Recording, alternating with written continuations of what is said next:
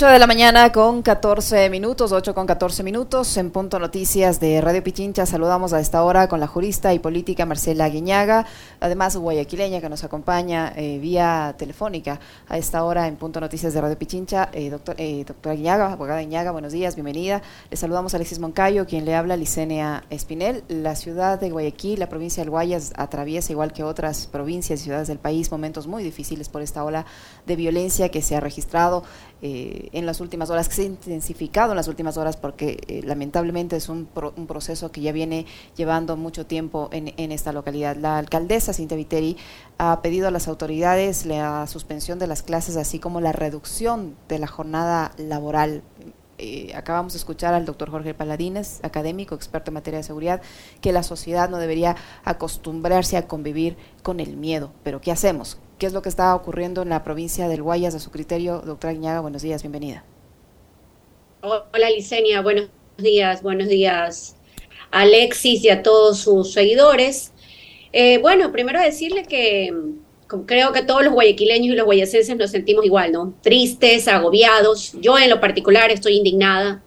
Eh, estoy indignada porque esto es el cúmulo de unas malas decisiones, de, de la ausencia, el abandono de políticas públicas eh, desmerecer el Estado, ¿no? recordemos que esto es parte de, de pagar esa deuda tan alta de aquellos que aplaudían en su momento, que decían el Estado beso, vamos hacia el Estado con austeridad, cero inversión en lo social, en lo público, en la seguridad.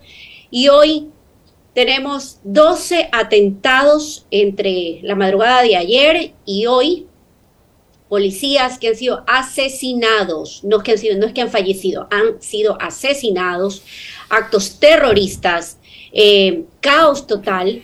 Y, ante eso yo le puedo decir como, como guayaquileña, en todo el tiempo, eh, desde que tengo uso de memoria, jamás he recordado una situación así en la ciudad de Guayaquil, peor en la provincia del Guayas.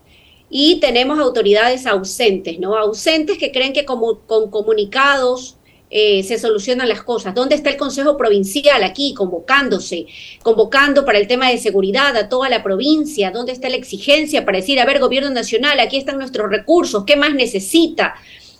¿Dónde está la inteligencia policial? Mire, este es el cúmulo de unas malas decisiones y decirle eh, mi solidaridad a todos los guayaquileños, a todos los guayacenses. Es una pena porque este, este feriado pensábamos que se iba a reactivar la economía, que íbamos a recibir a nuestros visitantes y hoy ya las cooperativas de transporte anuncian que ni siquiera se vendió el 15% de pasajes, eh, ni siquiera para trasladarse a otras provincias, peor aún para venir a, Guayaquil o a la provincia del Guayas, ¿no? Entonces es lamentable, muy triste lo que está pasando. Qué gusto saludarle, abogada, eh, aunque lamentablemente en medio de estas circunstancias, ¿no? Pero siempre vale la pena poder conversar, eh, más aún cuando en, medio de todo esto y en juego está la vida de, cientos, de, miles de ciudadanos. Em, y viendo a Guayaquil, que es una ciudad que uno tanto quiere, incluso por temas familiares, atravesando estas situaciones tan complejas. Hubo un detalle que yo lo quiero compartir en este momento con usted y que se me pasó hace unos segundos en el, en el comentario.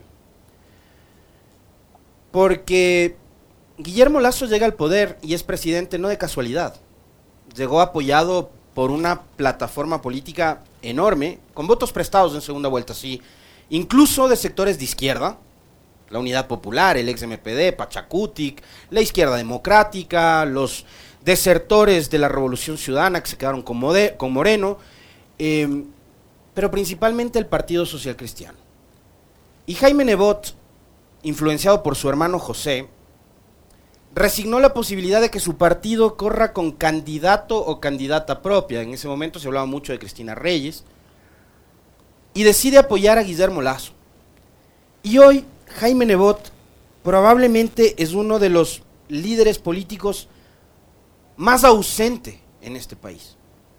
Tanto es así que fíjese, abogada, y ahí la pregunta y el, pedido para que haga una reflexión, usted, sobre todo que conoce tanto la realidad política del país, pero específicamente la de Guayaquil. El Partido Social Cristiano, que es corresponsable de lo que estamos viviendo hoy, que pusieron al Lazo de presidente, ayer emite ni siquiera un comunicado. Publican un arte en sus redes sociales. De un tuit de Nayib Bukele. O sea, están tan, huérfanos, tan huérfanos de liderazgo. Nebot no ha hablado, ya no exige, ya no hace marchas blancas, ya no concentra gente en la 9 de octubre, en Malecón. No, aparece Nebot a reclamar seguridad a su presidente, a su gobierno, al que apoyó, pero tampoco lo hace la alcaldesa ni la prefecta del Guayas, ni Cintia Viteri ni Susana González. De hecho, Cintia Viteri, alcaldesa de Guayaquil, ayer tardó casi lo mismo, o esperó que el presidente Lazo o su community manager diga algo en Twitter para ella salir a hablar. Entonces yo le quiero pedir por favor una reflexión sobre esto que le acabo de mencionar. Sí, mira, Alexis, con, con, toda seguridad hay que decir que primero el señor Lazo nos gobierna desde una burbuja, ¿no? En medio de la ola de violencia que vivimos los guayaquileños, el presidente Lazo pretendía irse a Orlando, mientras los ecuatorianos, pues que nos coma el tigre, como se dice acá popularmente.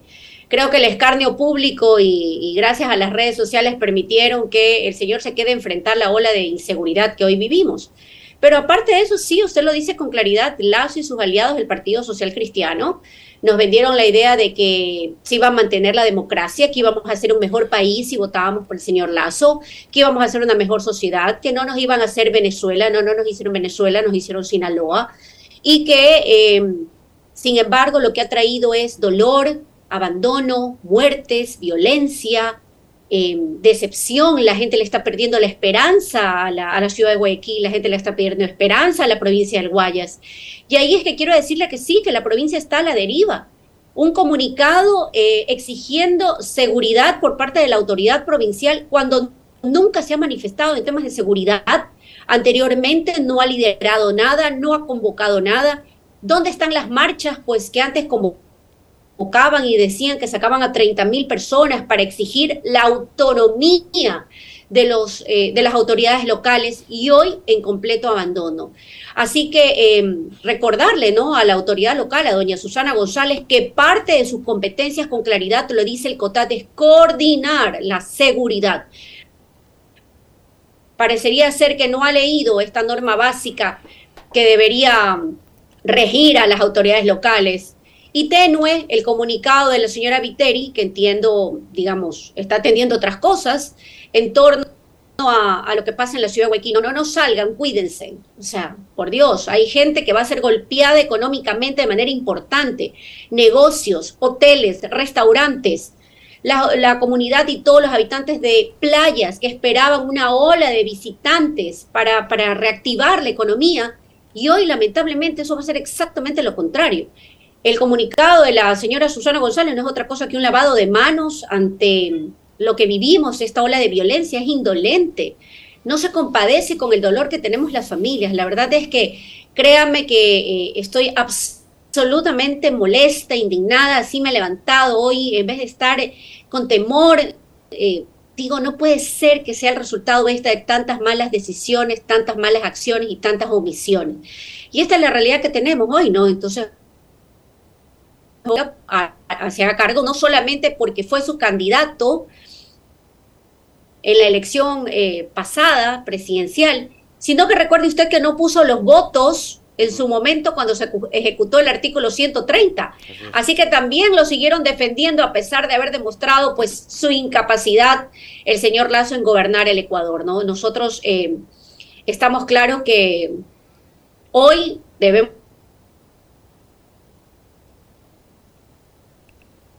ayuden a exigir nuestros derechos y que sean la piedra en el zapato de la autoridad nacional. Si no sirve, pues que se haga un costado, pero no puede ser que sigamos perdiendo vidas.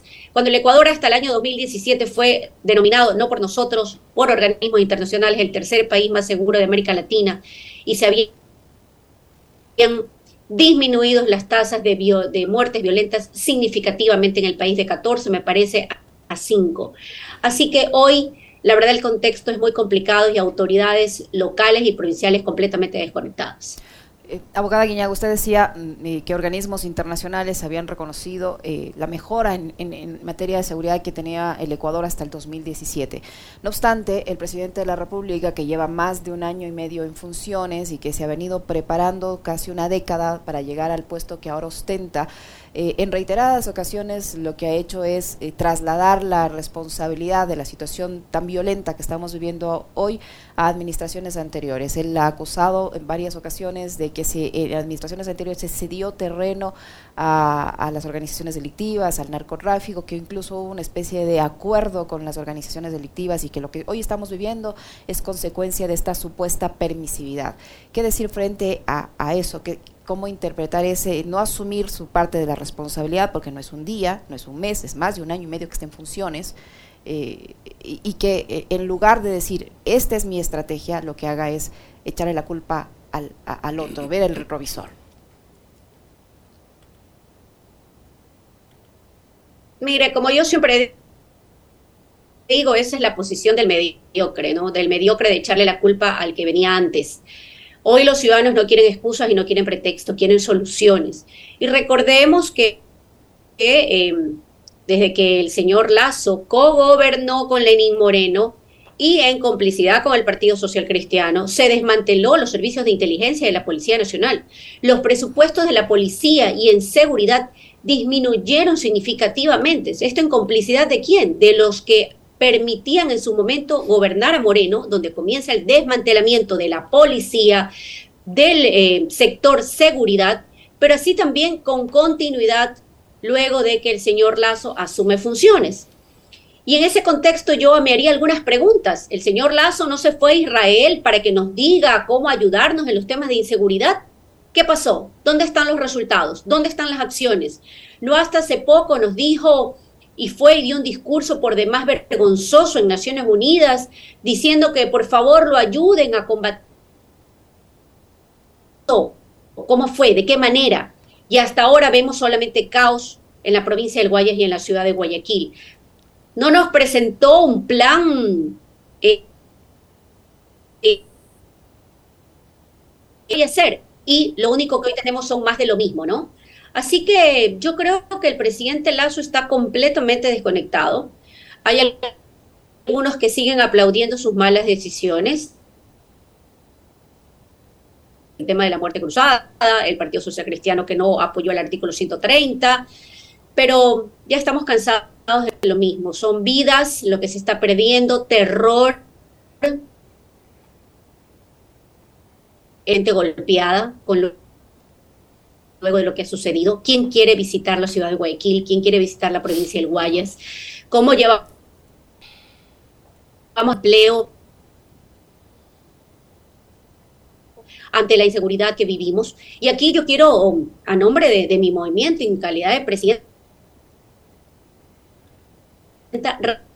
rechazar una vez más las de ejerciendo el cargo de presidente, ¿no? Em, siempre hablando y diciendo aquí tratando de culpar a otros, bueno, hágase cargo de sus propias decisiones o no, o la no toma de, de sus decisiones, de la improvisación, que hoy sin duda le está pasando un alto costo a los ecuatorianos. Abogada, hay quienes sostienen que el gobierno nacional, eh, a pesar de que el presidente en varias exposiciones públicas ha exhibido un cuadernito eh, que dice es del plan de seguridad, y claro, usted decía bien hace algunos meses fueron a visitar Israel, se habló mucho del tema de la seguridad, bueno, finalmente no, sabemos si es que hay o no hay dicho plan. Em, ahora han dicho que para implementar e, esa estrategia se necesitan algo así como 5 mil millones de dólares. Tampoco está claro la fuente de financiamiento de esos 5 mil millones de dólares, si lo van a hacer a través de deuda, por ahí algún este funcionario de esos que suelen tener incontinencia verbal dijo que podría ser una donación, no sé quién nos va a donar 5 mil millones de dólares para un plan de seguridad. Eh, pero hay quienes sostienen, en cambio, que sí hay una estrategia en tema de seguridad. Hace pocos días, y usted debe haberle escuchado en medios, eh, incluso en Guayaquil, Andrés Williams decía que eh, nos hablaba de la necropolítica. ¿no? Y con un gobierno que nos va a convocar a una consulta popular en donde pretenden consultarnos temas relacionados con seguridad, em, van a dejar pasar y van a dejar que la violencia se siga recrudeciendo, que eventos como los que hemos vivido desde lunes en el país hasta hoy en la mañana sigan ocurriendo, porque es el terreno fértil que necesita el gobierno para sostener el relato de una consulta popular en donde además con temas relacionados con, por ejemplo, lo tributario o la seguridad, están metiendo cosas que le interesan al presidente para, eh, digamos, eh, acaparar y designar desde su condición de tal eh, otros organismos públicos, ¿no? organismos de control. Em, entonces, parecería que sí hay una estrategia, que el gobierno sí tiene una hoja de ruta y esa hoja de ruta es simplemente dejar pasar. Y eso, digamos, tiene que seguir preocupándonos a los ecuatorianos o hasta cuándo vamos a seguir aguantando que esta situación continúe. Bueno, mire, eh, es desastroso lo que vivimos, pero aparte de eso, indolente, ¿no? Indolente. Estamos hablando de que vidas se pierden todos los días, que familias eh, tienen y tienen pensado migrar porque no le ven esperanza al Ecuador, porque jóvenes abandonan hoy la educación superior diciendo, ¿para qué sigo estudiando si igual no voy a conseguir empleo en el Ecuador? ¿En qué momento nos volvieron eso? ¿En qué, en qué momento nos robaron las esperanzas? Yo quiero decirle eh, con toda claridad que aquí se necesita mano dura. Sí, mano dura. Acciones que tomen eh, el control de lo que se llama un Estado, el Estado de Derecho. El Estado de Derecho no es vulneración de los derechos humanos de nadie, sin duda alguna, pero tampoco del abuso de los mismos.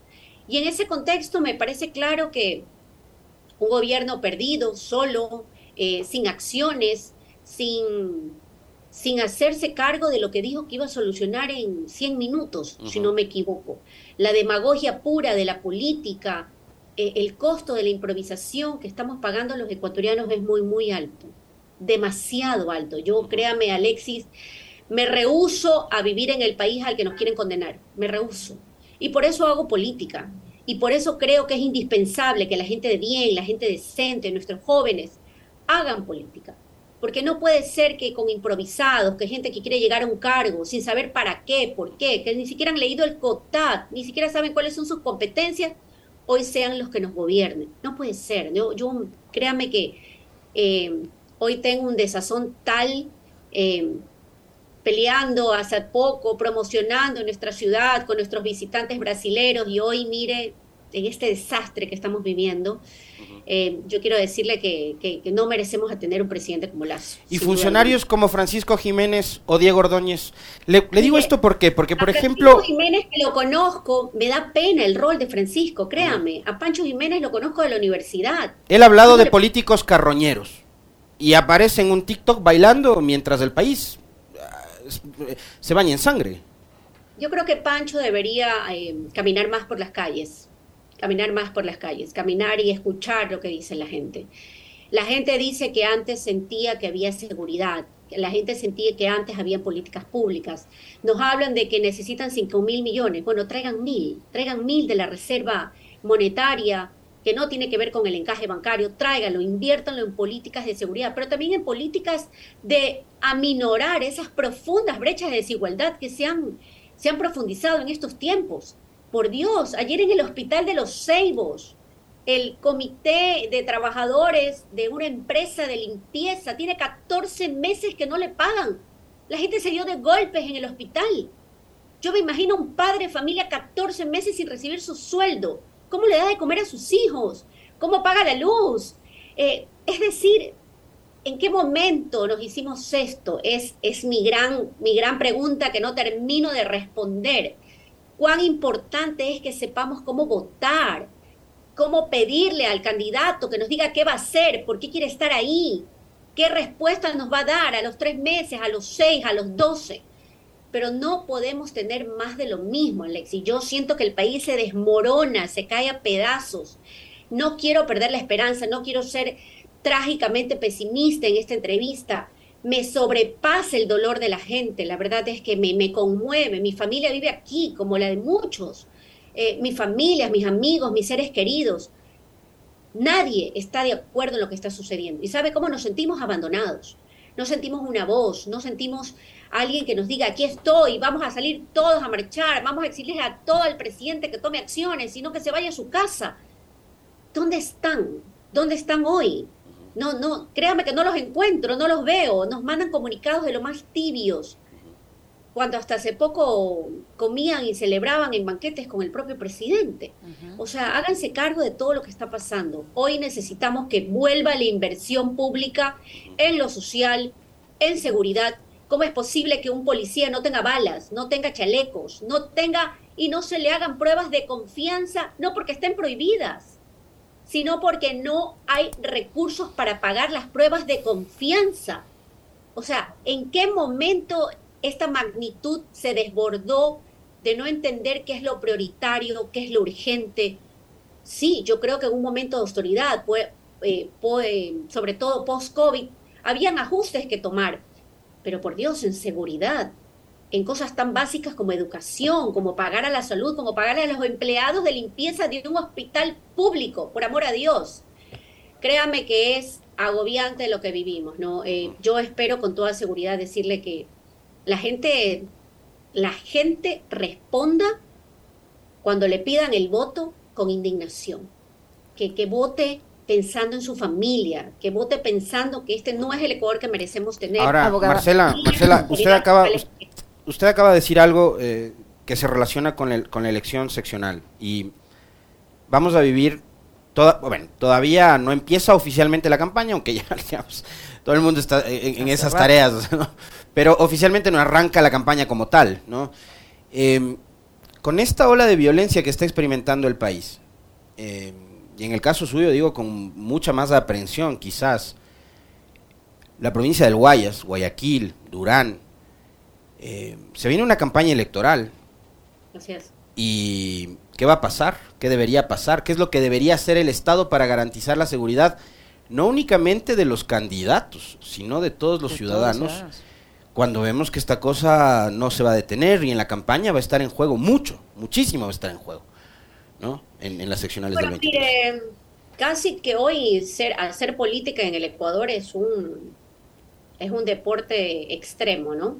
Eh, yo quiero decirle que yo como candidata, yo no tengo seguridad, eh, yo tengo mi equipo básico que me acompaña, que hacemos, las que hacemos las brigadas territoriales con nuestros equipos, nuestros militantes. Eh, estamos expuestos como cualquier ciudadano, exactamente igual. Y yo no quiero ningún privilegio, ojo, yo quiero que primero se proteja a la gente. Yo no quiero que el CNE diga que los candidatos necesitamos policía. No, no necesitamos policía. Que pongan los policías a trabajar, a buscar dónde están los verdaderos capos, los capos que nos están poniendo toda esta ola de terror que permitieron que se tomen las cárceles y que desde las cárceles amenazan hoy y hoy han trasladado la violencia a las calles, a los barrios, a los barrios de mi ciudad, porque hay barrios tomados, Alexis. ¿Dónde está eh, la inteligencia policial? ¿Dónde está la inteligencia militar? Y claro, nos dicen primero que necesitaban una ley, la ley de control del uso de la fuerza pública, o algo así que se llama, para que los policías puedan disparar. Mentira, les mintieron. Nos dijeron que necesitaban, hoy necesitan una consulta. ¿Para qué? Antes nos decían estamos en un estado de excepción para que las cosas vuelvan en orden. Señores, hagan lo que tengan que hacer, pero que vuelva la paz al Ecuador, que vuelva la paz a la ciudad de Guayaquil, que podamos caminar tranquilos. Eso es lo que queremos, eso es lo que exigimos que el señor Lazo dice que es que él no tiene la culpa. Entonces, ¿para qué quiso ser presidente? ¿Para qué quiso gobernar? ¿Para qué quiso estar sentado en Carondelet? ¿Solo fue un capricho? ¿Para qué? El costo de la improvisación, Alexis, es muy alto. No podemos ahora tener autoridades locales que no sepan para qué quieren ser autoridades locales. Y las autoridades locales, y en especial la autoridad provincial y municipal de la ciudad de Guayaquil tienen que tomar y liderar acciones en este momento. Mire, yo como candidata digo, más allá de cualquier interés partidista que pueda tener, cuente conmigo, cuenten conmigo, dónde hay que ponerse, qué hay que hacer, dónde tenemos que levantar la voz. Convoque, señora Susana González, a un consejo provincial, llame a los alcaldes, a las juntas parroquiales, tomemos acciones. Señora alcaldesa de Guayaquil, hágalo Cuente con nosotros los candidatos. Me sumo a las palabras de mi compañero Aquiles Álvarez. Cuente con nosotros. Tenemos planes, estamos visitando modelos de seguridad para poder implementarlos en nuestra ciudad y en nuestra provincia. Es el momento, sí, de unirnos por un bien común y superior, que es la vida de los ecuatorianos, la vida de los guayacenses, la vida de los guayaquileños. Yo se lo digo con absoluta pena a todos nuestros visitantes. Más somos buenos, los buenos somos muchísimos más. Eh, que algunos sinvergüenzas delincuentes que pretenden a gobiernos sembrando el terror y el miedo en nuestras calles. Y para finalizar, abogada Guiñaga, usted decía que se sienten abandonados, que gran, una gran mayoría de la población se siente abandonada. Sin embargo, ayer se ha instalado eh, este puesto de mando unificado y durante todas estas horas de la noche y madrugada y hasta, hasta hace poquito el presidente de la República en sus redes sociales de, la presidencia han difundido una serie de fotografías con el presidente acompañando al mando de la policía y de Fuerzas Armadas eh, y él le dice allí que está enfrentando el problema de manera frontal para utilizar sus palabras. Eh, si es, ese, es, ¿Eso ha servido de algo al momento eh, de lo que usted ha podido conversar con los ciudadanos? ¿Se sienten atendidos eh, de alguna manera con esas decisiones? Para nada, para nada. El estado de excepción es un show. Eh, la gente está harta, está harta de los, del estado de excepción, está harta de los comunicados absurdos, está harta de que nadie haga nada, que ninguna autoridad salga a reclamar por menores cosas. Hacían marchas blancas en el Ecuador, en Guayas, en Guayaquil, por menos cosas de lo que hoy sucede. La gente está harta. Le digo que cada vez que camino en cada cantón, en cada barrio, la gente dice no más de lo mismo. El turismo que el turismo y el comercio que va a ser altamente golpeado, altamente golpeado en estos días va en picada, va en caída. Y se veía que ya venía mal Guayas. Guayas ya estaba mal, pero hoy estamos peor.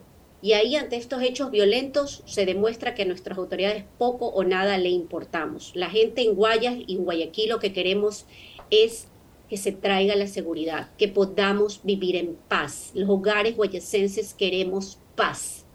Eso en términos generales, más allá de que las vanidades tienen que quedar de lado. El señor presidente, ojalá se rodee de gente que valga la pena, no de tanto mediocre incapaz que hoy lo rodea y que él es parte de las malas decisiones que algunos periodistas siguen aplaudiendo, no lamentablemente, pero quiero decirle como guayaquileña, no vamos a, no vamos a permitir que nos quiten lo poco de, de fe que nos sigue quedando, no se los vamos a permitir. Esta es nuestra ciudad, esta es nuestra provincia, y los que tienen que irse son los delincuentes, los que tienen que irse son las autoridades que no sirven para nada, los que tienen que irse son aquellos que no sirven hoy para tomar las decisiones que Guayas merece. Muchísimas gracias, abogada Guillaga, por habernos eh, acompañado en esta entrevista. Muy amable. Muy amable. Un abrazo, Marcela. Gracias. Buen día. Gracias. A usted, muy amable.